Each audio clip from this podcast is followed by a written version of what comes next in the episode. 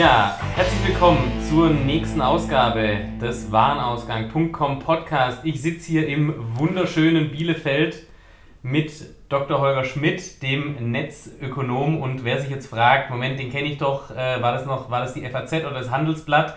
Äh, der, der täuscht sich äh, nicht. Aber bevor ich jetzt deine ganze Lebensgeschichte erzähle, Holger, sag doch einfach mal ganz kurz, wer bist du und was machst du eigentlich? Ja, ähm, ich mache jetzt was anderes, als ich immer gemacht habe. Insofern ähm, ist da auch Bewegung drin. Ich habe 20 Jahre als Journalist über die Digitalisierung geschrieben, ähm, 15 Jahre davon für die FAZ und ähm, bin seit einem Jahr im Prinzip äh, selbstständig. Ich rede jetzt mehr über die Digitalisierung, bin auch gleichzeitig äh, Partner bei einem Unternehmen namens Ecodynamics, ähm, unterrichte an der TU Darmstadt und schreibe ab und zu auch nochmal fürs Handelsblatt.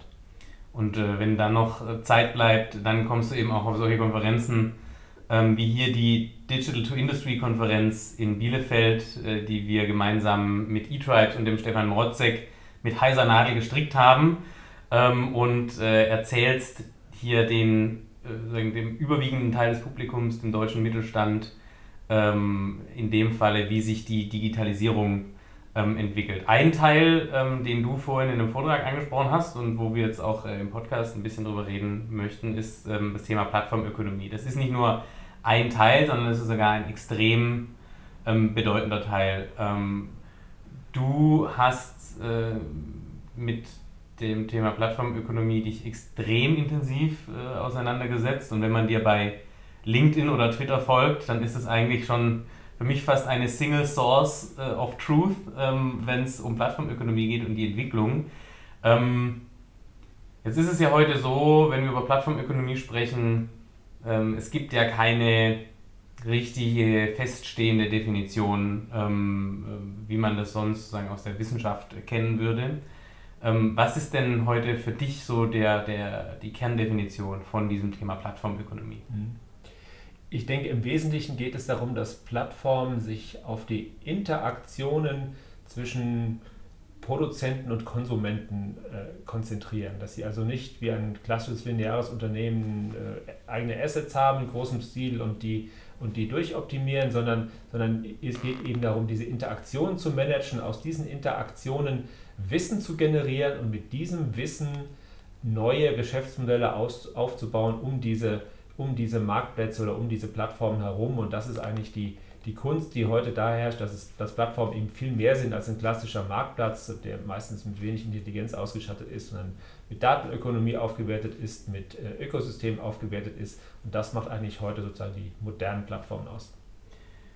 Du verfolgst ja auch die Entwicklung von Plattformen und deren Bedeutung für die Weltwirtschaft äh, anhand eines Plattformindexes und daran lässt sich ja auch sehr gut ableiten, ähm, wie sich dieses Thema tatsächlich sehr exponentiell äh, entwickelt und die, die Bedeutung der, der Plattformen. Ähm, welche, welche wirtschaftlichen Bedeutungen haben denn heute die Plattformen? Ähm, also wenn man äh, schaut, äh, ich glaube, acht der zehn größten oder sieben der zehn größten wertvollsten Unternehmen der Welt sind heute Plattformunternehmen. Wie hat sich das in den letzten Jahren so rasant entwickelt? Ähm, ja, inzwischen äh, geht das, das MIT, das Massachusetts Institute of Technology, das führend in der Plattformforschung ist, davon aus, dass ungefähr so 10% des Weltbruttoinlandsproduktes schon in diesem Plattform-Layer äh, verschoben wurde, also aus den klassischen Handels- oder, oder Produktionsstrukturen herausgelöst wurde und in diesem Plattform- Layer äh, hinübergewandert ist. Also da sehen wir schon eine deutliche Verschiebung und Sie gehen davon aus, dass sich dieser Anteil in den nächsten Jahren noch deutlich erhöht, weil natürlich jetzt neben den klassischen B2B-Plattformen, äh, Entschuldigung, B2C-Plattformen, das immer mehr in das B2B-Geschäft hineinwächst und dadurch immer mehr Branchen auf Plattformen gehoben werden, die natürlich dann auch mehr, mehr Masse mitbringen und äh, man sieht das an den Börsen sehr deutlich, sie werden um den Faktor 4 bis 8 höher bewertet als klassische lineare äh, Unternehmen und äh, das sieht man eben daran, dass der, der Markt äh, an der Börse enorm nach oben geht und äh, klassische Unternehmen da eigentlich im Moment ziemlich abgehängt werden. Was sind denn da die Treiber für diese Bewertung? Ist es sozusagen die, die, das Wissen oder die Spekulation äh, der, der Analysten oder des Marktes, dass diese Geschäftsmodelle einfach viel skalierbarer sind? Oder ähm, also sagen, jetzt nicht unbedingt asset-light Geschäftsmodelle sind, ähm, aber schon im Vergleich zu etablierten Handelsmodellen zum Beispiel eher asset-light sind. Ist das so ein, so ein Grund dafür oder wo? Ein wesentlicher Grund dafür ist, äh, dass sie gegenüber klassischen Modellen ziemlich große Wettbewerbsvorteile haben. Das heißt, sie wachsen viel schneller, weil sie eben nicht auf eigene Assets angewiesen sind, sondern, sondern äh, es schaffen über Ökosystempartner schneller zu wachsen, deren Kunden werden mit auf die Plattform geholt und damit wird das Wachstum nochmal beschleunigt. Und das sind, sind Aspekte, die dazu führen, dass sie, dass sie eine operative Marge haben, die im Durchschnitt äh, bei 20 Prozent und höher liegt, während äh, klassische Unternehmen eher so zwischen, zwischen 2 und, und 8 Prozent liegen. Und äh, eine operative Marge von 20 Prozent, das skaliert natürlich danach hoch. Und das merkt man an den Börsen sehr deutlich. Ähm, wie gesagt, Faktor 4 bis 8 ist im Moment die übliche Bewertungs, der übliche Bewertungsaufschlag gegenüber klassischen Unternehmen. Und äh, ich glaube, das wird eher noch größer werden, weil mit den Daten, die sie sammeln, ihr Vorsprung gegenüber den klassischen Unternehmen eigentlich eher größer als kleiner wird. Was mir oft auffällt in Gesprächen oder was wir auch äh, in, der, in der Beratung ähm, öfter mal mitkriegen, ist, dass natürlich Unternehmen, die mit, in der Regel dann auch äh, dem nötigen äh, Kapital ausgestattet sind, äh, selber versuchen zur Plattform zu werden. Ähm, macht das Sinn, aus einem, sagen, einem proprietären bestehenden Unternehmen zu versuchen, eine Plattform zu machen? Kann das gelingen? Ähm, ja, das kann gelingen. Das äh, ähm, macht in vielen Fällen auch Sinn, wenn, sag ich mal, eine Mindestzahl an, an Transaktionen auch tatsächlich da ist, an, an Unternehmen, das irgendwie 50 Deals im Jahr macht, da macht eine Plattform keinen Sinn. Das ist auch klar, weil, weil es geht ja eben nicht darum, äh, Interaktionen äh, zu automatisieren und zu vereinfachen. Bei 50 äh, lohnt sich das nicht. Aber für viele Unternehmen macht es Sinn, sich zumindest mal ähm, damit zu beschäftigen, entweder selbst auf einer Plattform tätig zu werden, also auf einer bestehenden Plattform tätig zu werden und dort neue Märkte zu erschließen, oder eben selbst eine Plattform zu bauen. Äh, Plattformen sind ja, es gibt ja auch Plattformen unterhalb der Größe von Amazon oder Alibaba. Gerade im, in der deutschen Industrielandschaft äh, ist das Thema noch sehr wenig äh, verbreitet und da ist noch äh, relativ viel Platz und es werden ja auch im Moment sehr viele Plattformen gebaut, die jetzt versuchen sozusagen das nächste Amazon für die Industrie zu werden.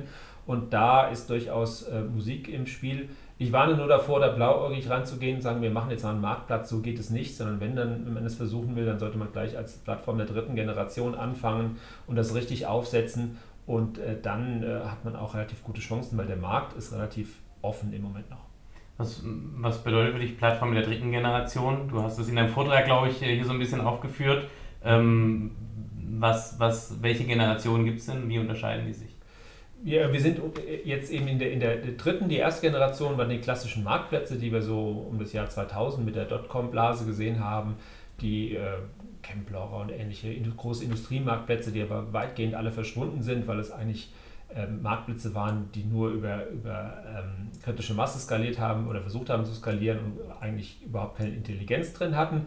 Die sind weitgehend gescheitert. Die zweite Generation der Plattformen war die sogenannte Share Economy, Airbnb kennen wir alle oder Uber, dass man einfach äh, überflüssige oder nicht genutzte Ressourcen äh, geteilt hat und vermarktet hat. Und die dritte Generation, in der befinden wir uns jetzt, oder schon drei, dreieinhalb da, aber, aber im Prinzip noch, noch dritte, da geht es darum, dass man diese Aspekte kombiniert. Es ist also Marktplätze plus Share Economy, dass man also Ressourcen teilt, plus eben die äh, informationsökonomische Komponente, dass man eben in der Lage ist, diese, aus diesen Interaktionen Daten zu generieren und mit diesen Daten äh, neue Geschäfte entwickelt, Zusatzgeschäfte oben drauf bauen kann, die eigentlich das eigentliche ähm, Geschäftsmodell dann da sind. Wenn man sich sieht, wie Amazon heute äh, sein Geld verdient, dann ist das, hat das weniger mit dem klassischen Onlinehandel zu tun, sondern mit den Transaktions äh, Transaktionsgebühren, die sie von den Händlern bekommen, mit, äh, mit der Werbung, die sie aus dem Geschäft machen. Äh, Alibaba macht sehr viel Geld mit, äh, mit Finanzprodukten, die sie oben drauf gesetzt haben. Also das Wissen über diese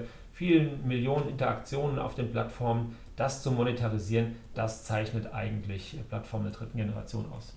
Wenn ich mich jetzt aber als bestehendes Unternehmen Richtung Plattform bewegen will, ähm, gerade im B2B sehe ich da für viele eigentlich die Möglichkeit, sagen, in ihrer Nische oder in ihrem Markt, gerade eben weil B2B so unheimlich breit ist und auch wieder unheimlich tief ähm, ist, zu so einer äh, Plattform zweiter Ordnung, das ist so ein Begriff, den ich mal vom, äh, vom Florian Heinemann von Project A geliehen habe, äh, sozusagen. Ähm, also du würdest schon sagen, so eine Plattform zweiter Ordnung, also zum, wenn jetzt ein Unternehmen wie Hilti ähm, sagen würde, in diesem ganzen Bereich äh, Baubefestigung und, und sozusagen äh, Construction ähm, äh, Fastening Material wollen wir eigentlich so eine Plattform werden. Was sind denn dann die Mindestanforderungen? Weil eigentlich müsste ja so eine Plattform dann als, erst, als erstes zu ihrem größten direkten Wettbewerber gehen und sagen, äh, ich baue jetzt eine Plattform und um wirklich relevant zu werden als Plattform, brauche ich ja eigentlich, äh, muss ich ja die alle dann am Anfang einsammeln, oder? Es ist ähm, die große Kunst, wenn man eine Plattform baut, dass ähm, man sich nicht selbst in den Mittelpunkt stellt dabei. Das gerade bei vielen deutschen Unternehmen, bei denen wir, mit denen wir reden, ähm, dann kommt immer, ich baue eine Plattform nach dem Motto, ich bin der Chef. Das mhm. wird nicht funktionieren, sondern man muss eine Plattform so bauen, dass man sich selbst auch sozusagen mal an den Spielfeldrand stellt und es schafft, Interaktionen äh, in Gang zu bringen, äh, auch von Konkurrenten mit, mit, mit potenziellen Kunden, weil man aber an diesen Interaktionen verdienen will und nicht am, am eigenen Geschäft. Und der Kern ist eigentlich, dass man in der Lage ist, äh, ein neutrales Spielfeld zu bauen, auf der alle Spaß haben und äh, nicht nur einer. Das wird nicht funktionieren. So kriegen Sie heute eine Plattform nicht mehr, nicht mehr großgezogen, sondern Sie müssen es schaffen, äh, dass alle daran verdienen. Nur dann kommen die Unternehmen, Anbieter wie Nachfrage auf ihre Plattform drauf. Und da ist im deutschen, ähm, für den deutschen Maschinenbau noch ein riesiger Bedarf. Also ich glaube, ähm, da ist im Moment in China deutlich mehr zu beobachten, dass, dass Unternehmen ihre Maschinen auf Plattformen anbieten, als jetzt äh, deutsche Maschinen, die sie kaum mit einem Preisschild versehen, auf irgendeiner Plattform finden. Das äh, hatte man bisher nicht nötig.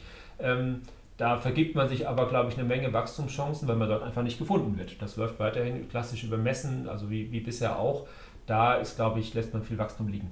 Schätzt du das ähm, kulturell als ähm, realistisch ein, dass es ein etablierter Player schafft, sich so zu positionieren, dass er nicht mehr als, ähm, sagen, als, als böser Wettbewerb wahrgenommen wird, sondern als ja, neutraler Plattformbetreiber, ähm, der mit so einer Plattform zweiter Ordnung ja auch ein bisschen, ist ja die große Sorge, so ein bisschen eine Industrie auch schützt gegen eben ähm, Player, die du gerade angesprochen hast, gegen den Amazon, gegen Alibaba, für die es natürlich auch super schwer ist, in diese einzelnen Verticals, gerade im B2B, reinzugehen, ähm, weil da sprechen wir ja über sehr, äh, sag ich mal, nochmal sehr, sehr eigenständige, komplexe Wertschöpfungsketten. Also siehst du diese, diese Möglichkeit, neutral zu werden aus einer kulturellen Perspektive?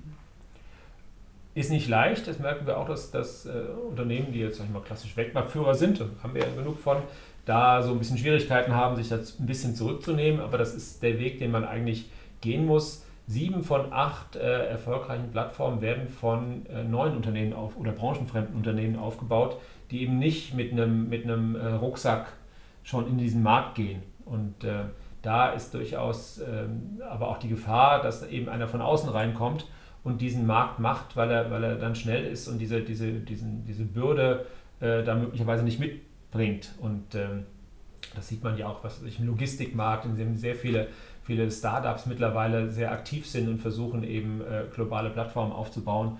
Und da tun sich die klassischen Anbieter auch schwer. Also das ist nicht, nicht einfach, aber über diesen, diesen Schritt muss man, glaube ich, gehen, um in diesem Markt äh, als, als etablierter Player erfolgreich zu sein.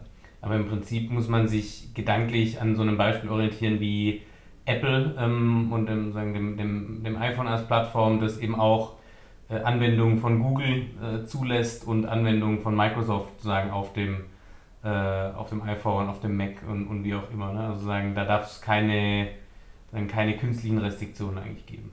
Das wäre der Idealfall, dass ich sage, wenn ich eine Maschine habe, die, die, die sehr viel kann, aber möglicherweise können Apps von anderen Herstellern die Maschine noch besser machen. Und dann muss ich äh, über meinen Schatten springen und sagen, dann lasse ich eben diese Apps zu und dann verdient der, der, der Softwareanbieter daran und ich verdiene auch daran und der Kunde ist vielleicht glücklicher und geht nicht zu einer anderen, zum anderen Maschinenhersteller.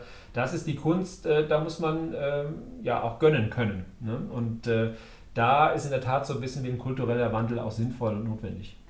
Gönnen können ist natürlich jetzt eine Steilvorlage als Überleitung äh, für mein äh, nächstes Thema. Du hast es vorhin schon mal angesprochen, ähm, Amazon und Alibaba. Ähm, ich glaube, das sind ja einmal Richtung Westen gewandt, einmal Richtung Osten gewandt, aus einer zentraleuropäischen Perspektive die zwei großen Bedrohungsszenarien und Szenarien ist ja eigentlich schon der falsche Begriff, denn das sind ja schon sehr reale Szenarien. Ich erinnere nur mal an die letzte Woche mit den 10 Milliarden Umsatz von Amazon Business ähm, global und die Vorwoche mit den 20.000 Sprintern, die sich äh, Amazon in den USA gegönnt hat, um äh, einfach die letzte Meile ähm, am, am Ende des Tages auch noch zu besitzen und mit der, äh, der Ring-Klingel äh, äh, die letzte Meile wirklich bis rein äh, in die Wohnung der Kunden. Das hat ja eigentlich noch keiner vorher so wirklich ähm, geschafft. Jetzt ist Amazon ähm, natürlich äh, ja, einerseits Freund, andererseits Feind ähm, und schafft es ja selber auch immer nur bedingt sich als neutrale Plattform äh, zu positionieren, was natürlich auch im Kerngeschäftsmodell diesem sagen Retail, Amazon Retail versus Amazon Marketplace ähm, geschuldet ist. Was ist denn deine Einschätzung generell zum Amazon, zu dem Amazon-Plattform-Modell? Ist das, de, sagen, äh, wird das auf lange Zeit der Endboss sein äh, aller, aller Plattformen im, äh, sagen, im Digital Commerce? Na gut, Sie haben jetzt in Deutschland, glaube ich, zusammen, also Amazon selber plus, plus Marketplace, einen Marktanteil im E-Commerce von 50 Prozent. Es werden jedes Jahr kommen so 2, 3 Prozent äh, dazu. Im Moment sieht es nicht so aus, als äh, sei jetzt sozusagen der große, der große ähm, Amazon Disruptor schon, schon da, aber wenn man sieht, wie dieser Wettbewerb auch unterhalb der Plattformen, ähm, wie hart der ist, ähm, Alibaba versucht natürlich in Europa Fuß zu fassen sie werden das auch tun. JD ist ein sehr potenter Wettbewerber. Äh, Otto ist jetzt auch auf einer Plattformstrategie unterwegs und äh, geht, da, geht da mit großem, großem Engagement vor. Also ich glaube, da ist die, die Messe noch nicht gelesen. Da wird es noch viele Wettbewerber geben, die sich da, die sich da positionieren.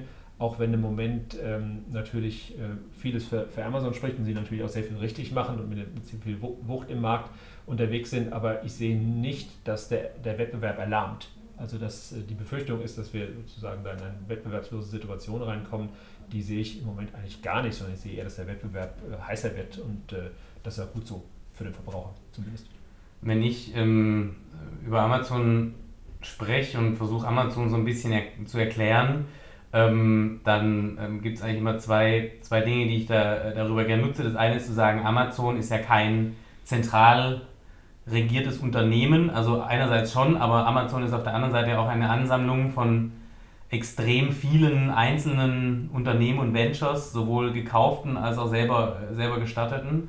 Und auf der anderen Seite ähm, sagen die Dominanz von Amazon, ähm, sag ich mal, zu, äh, darauf zu hoffen, gerade in Europa zu sagen, dass die Dominanz von Amazon vielleicht dadurch durchbrochen wird, äh, dass sich ähnlich wie bei Microsoft vor 10 oder 15 Jahren irgendwann mal eine Kartellbehörde einschaltet. Ähm, die ist ja eigentlich, also darauf ein Geschäftsmodell aufzubauen, auf so einer Hoffnung und zu sagen, das wird schon alles wieder äh, in andere Bahnen gelenkt werden, das sollte man eigentlich nicht tun, oder? Wie erklärst du den, sagen, den, den Erfolg äh, von Amazon und die Perspektive von Amazon? Ähm, also ja, das, die Frage, gibt es eine Regulierung, werden sie zerschlagen, was man immer mal wieder hört. Ähm, die, die, die, Diskussion haben wir ja schon, schon länger. Wird vorwiegend in Europa geführt, äh, in Amerika so ein bisschen jetzt auch, aber, aber unter, unter Trump, aber, mhm. aber ich äh, kann es mir ehrlich gesagt nicht vorstellen, dass sie ein Unternehmen, das gerade 600.000 Arbeitsplätze geschaffen hat, äh, da zerschlagen. Man muss ja auch aus Wettbewerbssicht äh, ähm, gucken, äh, wen schädigen sie? Ne? Schädigen sie den Verbraucher sehe ich eher nicht. Der Verkauf, sonst würde der Verbraucher nicht sozusagen in großen äh, Massen dorthin rennen und dort äh, ähm, bestellen. Schädigen Sie den, den Wettbewerber. Wenn es so ist, dann gehören Sie bestraft, aber sehe ich im großen Stil eigentlich auch nicht. Im Gegenteil, sie machen ja, ermöglichen ja vielen Unternehmen äh, mehr Geschäft zu machen, nämlich auf dem, auf dem Marktplatz. Insofern sehe ich da jetzt nicht zwingend eine, eine Kartellentscheidung, die zu einer Zerschlagung von, von Amazon führt. Ähm, ich glaube, da sind die, die, die Aspekte, die, die Gründe dafür liegen nicht, nicht sauber auf dem Tisch. Nichtsdestotrotz dringen sie natürlich in immer mehr Bereiche vor, wenn man einfach sieht, was sie zum Beispiel beim Thema Smart Home schon alles zusammengekauft haben. Ich habe neulich mal versucht, mal zusammenzustellen, es gibt irgendwie so zwölf Komponenten, die einen Erfolg im Smart Home ausmachen. Und dann habe ich mal geguckt, Amazon ist, der, ist das Unternehmen, mit, äh, das mit Abstand die meisten schon zusammen hat, nämlich zehn hm. von zwölf. Kein anderer hat nur annähernd so viele Komponenten zusammen. Inzwischen kann man sie sogar schon ein Amazon-Haus äh, bauen lassen. Kooperation mit Lennar, dem größten oder einem der größten Fertighausbauer in, den USA. Genau, wo dann, wo dann sozusagen die, die, die Amazon Echo-Geschichten äh, und die ihre, ihre ähm, äh, Kameras, die sie schon dazu gekauft haben, dann alles schon drin sind und ich dann nur noch in den Raum hineinrufe, bestelle Klopapier und äh, es kommt dann anschließend sofort. Ich zucke ja da immer schon zusammen, wenn das einer so macht wie du gerade, äh, weil äh, bei mir zu Hause auch in jedem Raum so eine Alexa steht. Ja. Man muss aufpassen, was man sagt und äh, das, das, ist richtig und ähm, ja, das machen sie schon, machen sie schon sehr geschickt. Äh, was weiß ich, äh, Pharmazie, äh, Apothekenmarkt gehen sie jetzt gerade rein. Äh, klar sind sie, sind sie sehr aggressiv unterwegs. Ähm, ähm, für mich ist immer die Frage, schaden sie den Verbraucher? Und da muss ich sagen, sehe ich nicht. Ein anderes Unternehmen, ähm, sagen den, den Blick äh, gen Osten gerichtet, ähm, Alibaba, ähm, ja, äh, ich würde fast sagen, lange unter dem Radar ähm, äh, in Europa. Ähm, selbst das, was heute in der Berichterstattung rüberkommt, oft äh, ähm, in, in Europa, ich sag mal so, in der Mainstream-Medienlandschaft, kratzt ja nur an der Oberfläche von dem, was Alibaba wirklich ist und, und wirklich tut. Ähm, mein Gefühl in den vergangenen Jahren war, dass es sagen, deshalb auch noch nicht so ernst genommen wird als Bedrohung, weil man sagen, dann äh, auf alibaba.com geht und dann in der deutschen Version auf der Startseite gleich mal ein paar grammatikalische Fehler entdeckt. Ähm, äh, blöderweise haben das die Buchhändler 1994 auch mal über Amazon gesagt, äh, dass da manche Beschreibungen ja gar nicht richtig wären, deshalb ja, ja passt schon.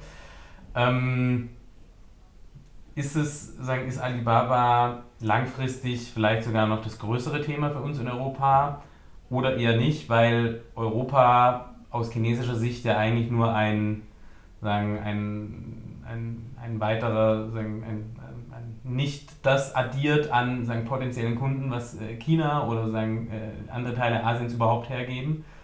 Oder ist Europa für Alibaba generell so interessant, dass wir auch hier mit der vollen Alibaba-Plattform-Infrastruktur überzogen werden? Ähm, also Alibaba will nach Europa, das ist, äh, glaube ich, glaub ich, klar. Im Moment haben sie eher, ist, ist der Fokus von vielen Händlern liegt auf Indien.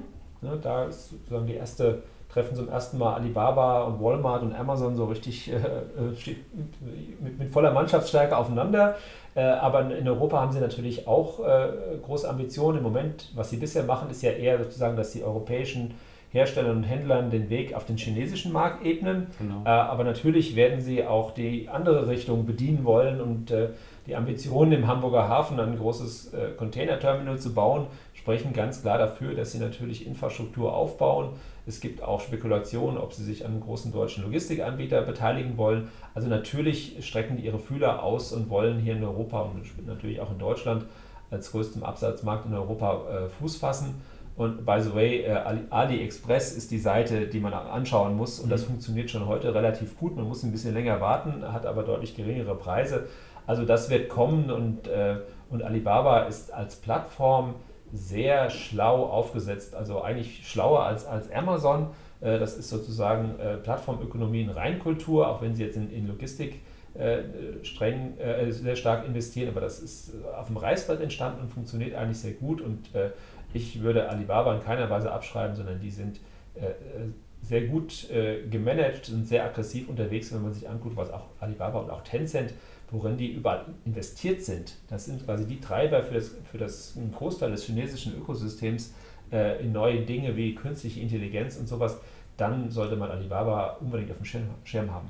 Ist das Thema Logistik von China nach Europa das Zünglein an der Waage am Schluss? Ähm, sagen, also der äh, der, der äh, wie sagt man da, die Dammkrone, die, die gerade die noch hält und sobald aber die durchbrochen ist, bricht der Damm dann äh, auf der vollen Länge auf. Ich habe äh, vor ein paar Wochen war ähm, die Nachricht äh, von diesem, sagen, der neuen Seidenstraße und sagen, Güterzügen, die jetzt innerhalb von, ich glaube, 14 Tagen ähm, einmal von Shenzhen bis ähm, rüber nach, äh, sagen, nach Wien und, und weiter eigentlich sozusagen bis an die Atlantikküste rollen. Ähm, Containerterminal in, ähm, in, in, Hamburg, ähm, sagen, eine Luftbrücke, wie sie Amazon mit 40 eigenen Flugzeugen hat, das könnte sich Alibaba wahrscheinlich auch leisten, wenn man denn wollte. Ist Sind das die Themen, ähm, die noch im Weg stehen?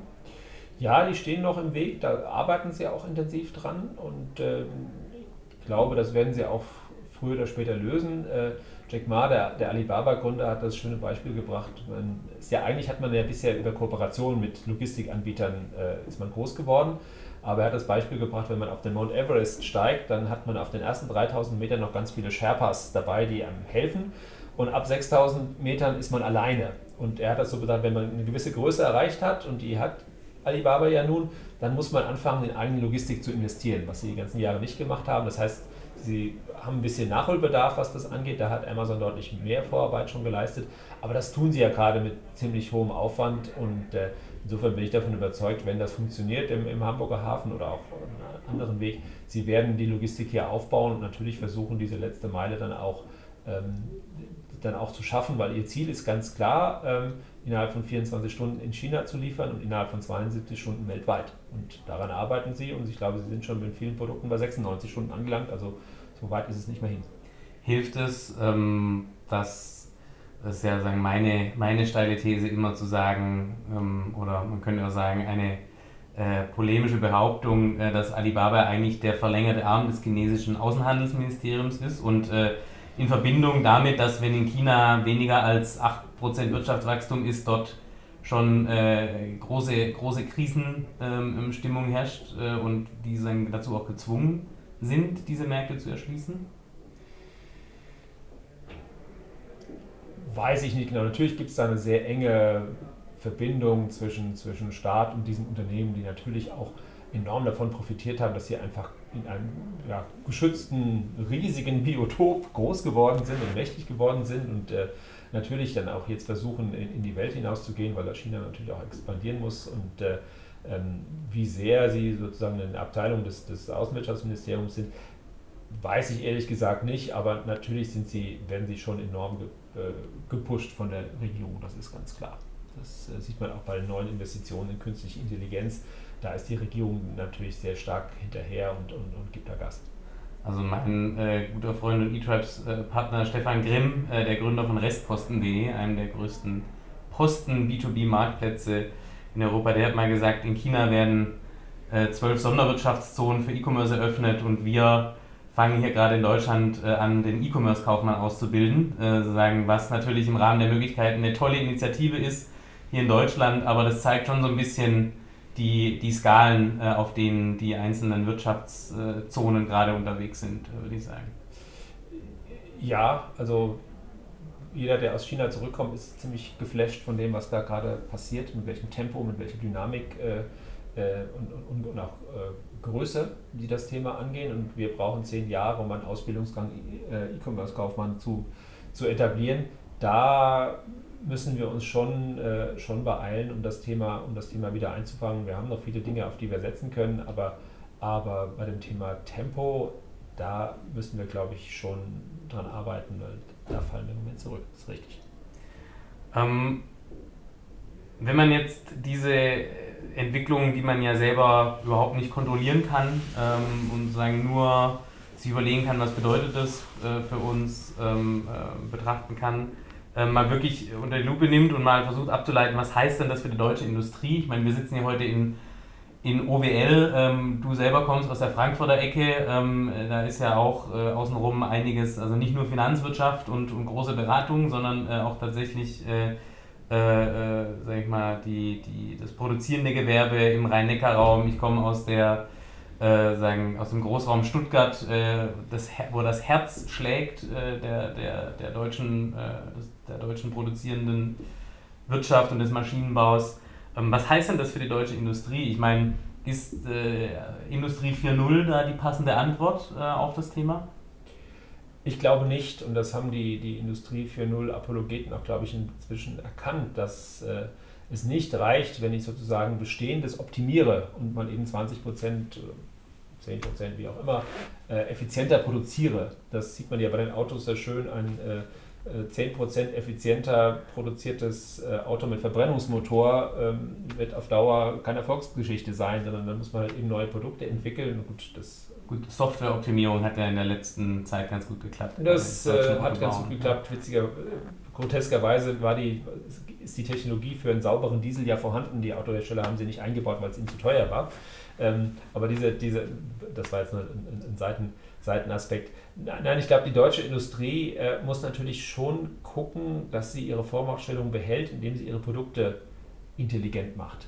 Und ähm, das geht ihm nicht nur sozusagen um Produktionsmethoden, sondern es geht darum, sozusagen mit diesen intelligenten Produkten auch neue Geschäftsmodelle zu entwickeln, die sich eben aus den, aus den Daten ergeben. Wenn Sie also wissen, wie ein Produkt äh, genutzt wird, wenn Sie wissen, äh, welche, welche Verbrauchsdaten dort, dort anliegen, dann können Sie eben auch ein neues Geschäftsmodell bauen, das eben nicht mehr nicht mehr Verkauf des Produktes möglicherweise heißt, sondern ich äh, verleihe das Produkt und garantiere äh, äh, Betriebszeiten, die äh, problemlos funktionieren. Dann bin ich also sozusagen verdiene ich äh, die gesamte Lebensdauer des Produktes an diesem Produkt und dann muss man sich auch in diesen, diesen Service, in diese Servicewelt hineinbegeben, dass ein Unternehmen möglicherweise, äh, was bisher mein Kunde war, eben gar nicht daran, ein Interesse daran hat, die Maschine zu kaufen, sondern sie wollen, dass diese Maschine dort steht und, äh, und ohne Probleme funktioniert und das über einen möglichst langen Zeitraum. Wenn ich als Hersteller das garantieren kann, habe ich ein völlig neues Geschäftsmodell und ich glaube, da bewegen sich auch einige hin. Da müssen wir aber mehr dran arbeiten als bisher. Da Industrie 4.0 hilft uns da nicht weiter, wenn wir vollautomatisiert produzieren,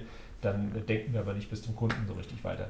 Es ist aber deiner Meinung nach schon entscheidend, nicht nur zu sagen, wir haben jetzt hier ein Produkt und da bauen wir jetzt ein paar Sensoren ein und dann sendet das Produkt auch Daten und ist es ein smartes Produkt und alles ist fein, sondern ähm, du hast in deinem Vortrag die Digitalisierungspyramide aufgezeigt und ganz oben steht das Thema Geschäftsmodell. Also da muss ich, da muss ich ran, da muss es anfangen, ähm, sagen mein, mir mein neues digitales Geschäftsmodell zu überlegen und nicht nur äh, smarte Produkte zu bauen, sondern es ändert ja für mich erstmal als Unternehmen die komplette Wertschöpfung, ähm, es ändert das Operating Model, es ändert die Go-to-Market-Strategie, es ändert meinen Vertrieb ähm, und sagen, durch diese Rosskur muss ich schon durch als Unternehmen.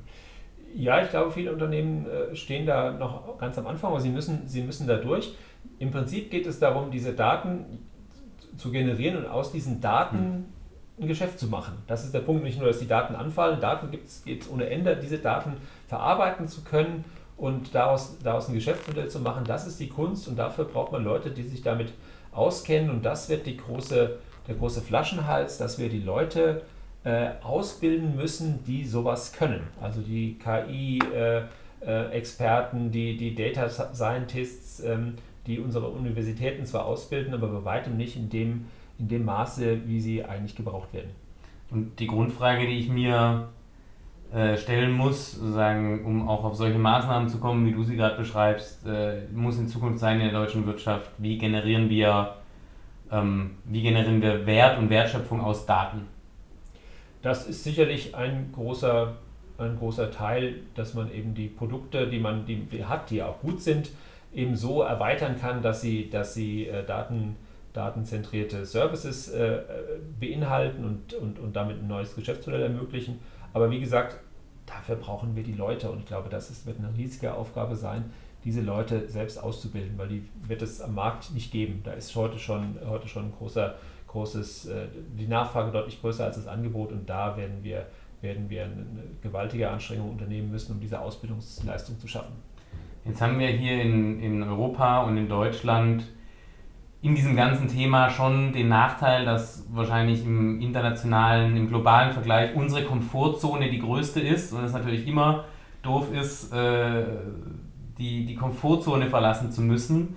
Ähm, und äh, damit meine ich natürlich, dass wir im Thema Wohlstand, sowohl wirtschaftlich als auch in, in, in, in privater Natur, hier äh, durch die Bank weg, trotz aller Probleme, die es gibt, natürlich gesegnet sind.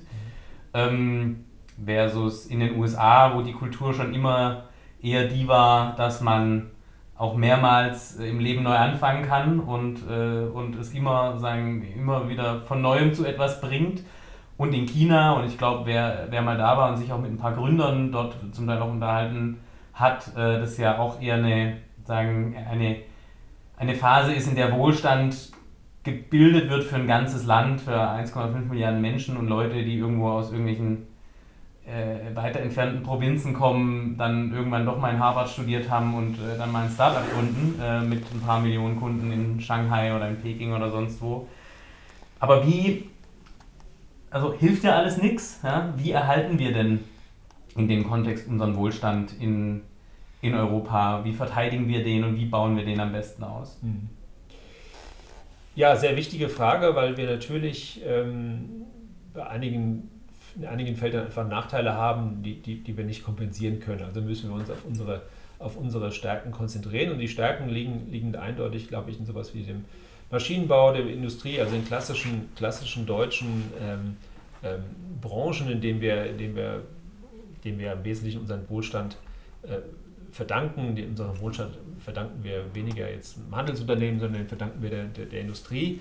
Und ähm, die muss natürlich gucken, dass sie, dass sie es schafft, ähm, ähm, sich selbst zu digitalisieren. Und das ist auch seit ein, zwei Jahren, glaube ich, in den Köpfen aller Entscheider, spätestens seit ein, zwei Jahren in den Köpfen aller Entscheider angekommen, dass sie da was tun müssen und dass sie, glaube ich, auch ein bisschen mehr tun müssen, als sie bisher, als sie bisher getan haben. Ähm, ansonsten müssen wir, glaube ich, äh, man nennt das äh, Kompetenzfalle, dass man einfach äh, zu erfolgreich war in der Vergangenheit und, und dann äh, nicht mehr flexibel genug ist, um nochmal darauf zu reagieren. Und da sind wir, glaube ich, stecken viele drin. Wer 30 Jahre Weltmarktführer war, der äh, tut sich natürlich schwer damit zu sagen, wir müssen was ändern. Und, aber genau diese, in dieser Phase stecken wir jetzt und da sind dann jetzt einfach ein, auch Entscheider gefragt, die mutig sind, so, so ein Thema anzupacken und zu sagen, wie kann ich denn meine, meine Mannschaft motivieren, ähm, mal komplett neu zu denken. Und da brauchen wir wirklich dann auch äh, äh, Unternehmensgründer äh, und, und, und, Chefs, die einfach diesen, diesen Mut mitbringen. Und den sehe ich bei einigen schon sehr, sehr gut. Ähm, Bosch ist da immer ein schönes Beispiel, wo jemand äh, mit, mit mit, mit, mit Charisma da oben steht und das, und das Thema vorantreibt. Das ist aber auch notwendig. Es reicht nicht, wenn der, der CEO sagt, oh, ich habe ja so einen, so einen CDO eingestellt, so einen Chefdigitalisierer, äh, der macht jetzt so ein bisschen darum und dann haben wir noch ein Lab irgendwo. Das, ist, das reicht dann mit Sicherheit nicht, um zu digitalisieren. Also es ist sozusagen unser äh, Wohlstand wird in erster Linie darüber verteidigt, dass äh, das, das Leadership ähm, sowohl in Unternehmen als auch in der Politik da sagen, mutige, mutigere Entscheidungen äh, erstmal trifft äh, und sozusagen auch riskantere Entscheidungen trifft. Was aber in manchen Systemen so ein bisschen systemimmanent ist auch. Ne? Solche, also der angestellte CEO, der von Quartal zu Quartal denkt, ähm, der, der vielleicht unseren Podcast hört, der auch weiß, dass es eigentlich darum geht, der aber trotzdem sagen, das Hemd hat, das ihm näher ist wie die Hose oder in dem Fall vielleicht sogar die, die Schuhe. Ähm, ist es dann am Ende des Tages ähm, so, dass sagen, wir in Deutschland vielleicht da ein bisschen davon profitieren, dass wir doch noch einen sehr starken Anteil an Familienunternehmen haben, da auch nochmal Entscheidungen anders zustande kommen? Könnte sowas, könnte uns sowas einen Vorteil verschaffen in, in, in so einer Geschichte oder ist es schon wieder zu, zu mikroskopisch, äh, um in dem gesamten Kontext irgendeine Auswirkung zu haben? Ja, ich höre von vielen Unternehmenslenkern, äh, die sagen, wir können das nicht machen, weil die Börse uns dafür abschafft. Wenn wir so viel investieren und möglicherweise irgendwas in Sand setzen, dann werden wir von der Börse dermaßen abgestraft, äh, das können wir, können wir nicht machen. Und ähm, das ist in Amerika ist ein anderes Risikobewusstsein und eine, und eine, andere Risikokultur. Die können sich das erlauben, wir können uns das nicht erlauben. Insofern ist die, die, die, der Vorteil der Unternehmen, die eben nicht in der Börse sind, und da haben wir ja viele große, glaube ich, schon da, ähm, dass, sie, dass sie ohne diesen, diesen Quartalszwang mal investieren könnten. Tun sie das in großem Umfang?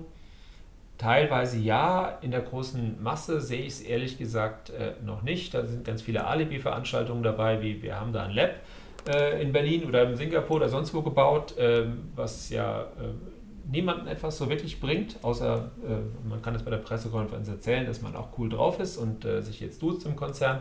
Das hilft aber auf Dauer nicht weiter, sondern man muss diese Themen anpacken und man muss sie mit Konsequenz anpacken. Ähm, sonst ja, wird irgendwann mal ein Startup kommen, das möglicherweise, das möglicherweise einen Markt macht, den, den wir bisher als, als unseren betrachtet haben.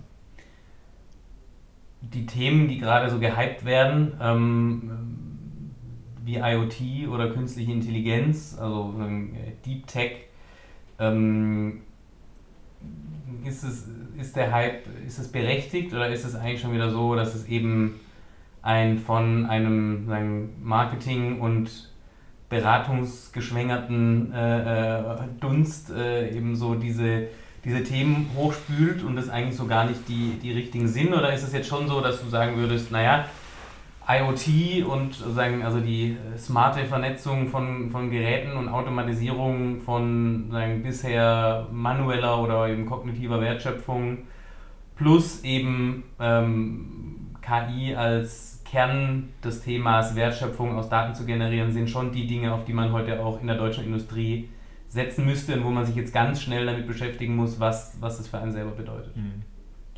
Ähm ja, künstliche Intelligenz ist äh, overhyped. Ähm, nichtsdestotrotz ist es, glaube ich, die Basistechnologie, die sehr viele äh, Wertschöpfungsprozesse in den nächsten 10 oder 20 Jahren äh, dramatisch verändern wird, weil es sozusagen die, die, die Algorithmen gibt es ja schon lange, die gibt es zum Teil seit den 70er Jahren, das ist fast nichts Neues.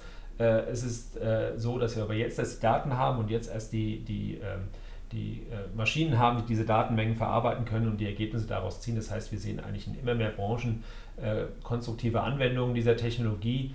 Nichtsdestotrotz ähm, funktioniert es natürlich nur, wenn man, wenn man die Daten zur Verfügung hat, wenn man, wenn man lernt und das ist ein Prozess, der, der dauert, der nicht über Nacht geht. Da wird auch noch sehr viel, sage ich mal, äh, von dem Hype wieder, wieder runterkommen, weil es eben nicht die Maschine ist, die in der Ecke steht und äh, alles weiß. Ich glaube, da ist die, die Erwartungshaltung wird sich sicherlich ein Stück weit ähm, ähm, revidieren, aber äh, nichtsdestotrotz ist, ist meiner Ansicht nach die Basistechnologie, die wir in den nächsten 10, 20, 30 Jahren haben, die wesentliche Dinge verändern wird. Ganz zum Abschluss nochmal auf die äh, private Ebene runtergebrochen. Ähm, diese ganzen Veränderungen, äh, die wirken sich natürlich auch auf jedes Individuum aus und nicht nur auf, sagen, nicht nur auf die Wirtschaft, sondern eben dadurch zwangsweise auf jeden, auf dich, auf mich, auf auf alle, die den, die den Podcast hören. Was ist denn so deine Einschätzung, wenn kognitive Routinetätigkeiten, so hast du das vorhin genannt, äh, also sagen äh, äh, routinemäßige Arbeitsschritte im Büro, ähm, zukünftig auch stärker automatisiert werden, wenn äh, Themen äh, auftauchen wie Legal Tech, also sagen die, die Automatisierung von äh, ja, Rechtsberatung und Rechtsleistungen ähm, ähm, sagen, in, in eine digitale Welt übergehen sind wir dann am Schluss ähm, alle arbeitslos und, äh, und der, der Wohlstand fließt dann nur noch an ein paar große Tech-Konzerne, die dann entweder in China oder in ähm, den USA oder auf den Cayman Islands sitzen? Ähm, oder wo glaubst du, wird sich hin entwickeln? Haben wir alle noch genug zu tun, auch die nächsten 40 Jahre? Ähm, also ich bin kein Freund dieser, dieser, dieser äh, Doomsday-Bedrohungsszenarien, äh, dass wir alle arbeitslos werden. Das, das glaube ich nicht. Natürlich wird Technologie viele kognitive, einfache kognitive Routinetätigkeiten ersetzen. Das, ist, das haben wir in den Fabriken schon seit, seit vielen Jahren, erleben wir das. Äh, das ist da auch nichts Neues. Wir werden das künftig auch immer mehr sozusagen den, bei den Verwaltungsjobs in den Büros erleben, dass wir uns wie ein Buchhalter oder, oder ein Controller oder auch ein, ein, Analyst sozusagen, der einfach nur Zahlen verarbeitet, das kann eine Maschine im Zweifelsfalle besser und einfacher und schneller. Äh, nichtsdestotrotz ähm, müssen wir natürlich da umdenken. Wir müssen lernen, sozusagen äh, die Maschinen für uns zu nutzen. Und jeder, der in so einem Job ist, der, der mit einer hohen Wahrscheinlichkeit äh, automatisiert werden wird, sollte einfach sich damit beschäftigen, wie kann ich denn die Maschine, die früher oder später sowieso kommt, äh, am besten für mich nutzen? Wie kann ich lernen, sie zu bedienen und wie kann ich lernen, sozusagen die Vorteile daraus zu ziehen, dass ich die Maschine rechnen lasse und ich bin derjenige, der die Ergebnisse interpretiert. Und äh, diese Inter Interpretation wird sozusagen ein größerer Teil der Wertschöpfung ausmachen. Rechnen kann ein Computer, denken können Menschen und äh, das sollten wir uns äh, sozusagen, dieses Denken müssen wir einfach weiterentwickeln und, und äh, gucken, dass wir uns selbst auch ein Stück weit schlauer machen. Also das Thema Weiterbildung äh, so abgedroschen das ist, äh, wird, wird äh, dramatisch an Bedeutung gewinnen. Und man sieht es ja auch in vielen Unternehmen, dass die anfangen, ihre, ihre Mitarbeiter zu schulen und auf, auf sozusagen Online-Kurse freizuschalten, dass man einfach sagt, okay, was brauche ich für meinen Job und dann, dann die entsprechende Weiterbildung macht. Ich glaube, das wird ein Riesenthema, und, aber viele Unternehmen sind auf diesem Weg schon dran. da sehen wir mal ein bisschen mehr und, und schneller voranzugehen, ist, glaube ich, ganz sinnvoll, weil ähm, klar wird vieles automatisiert werden. Das äh, ist logisch, ist aber schon immer so gewesen. Äh, wir müssen nur lernen, damit umzugehen und es gibt ja auch viele neue Jobs, die dadurch entstehen, die, die vor 20 Jahren nicht da waren. Das, gibt, das äh, ist schon immer so gewesen und das wird auch, wird auch weitergehen. Also ich bin da ganz zuversichtlich, gerade bei unserer demografischen Entwicklung werden wir eigentlich alle klugen Köpfe brauchen. Ja, Dr. Holger Schmidt, vielen Dank für deine Einschätzung zum Thema Plattformökonomie, Digitalisierung und die Auswirkungen äh, für uns hier in Europa und in Deutschland und in der deutschen Wirtschaft und im Mittelstand und in der Industrie. Ähm, wer deinen Ansichten folgen möchte, der kann sich deinen 50.000 LinkedIn-Followern anschließen ähm, dein, oder deinen 70.000 Twitter-Followern äh, oder noch auf verschiedenen anderen äh, Kanälen ähm, dich äh, verfolgen. Und äh, du bist ja auch äh, immer mal wieder gern dafür zu haben, dann das doch auch nochmal live äh, und in Farbe und Fleisch und Blut äh, auch bei Unternehmen zu tun, äh, die dürfen dich gerne äh, sicherlich ansprechen. Gerne, hat Spaß gemacht. Super, vielen Dank.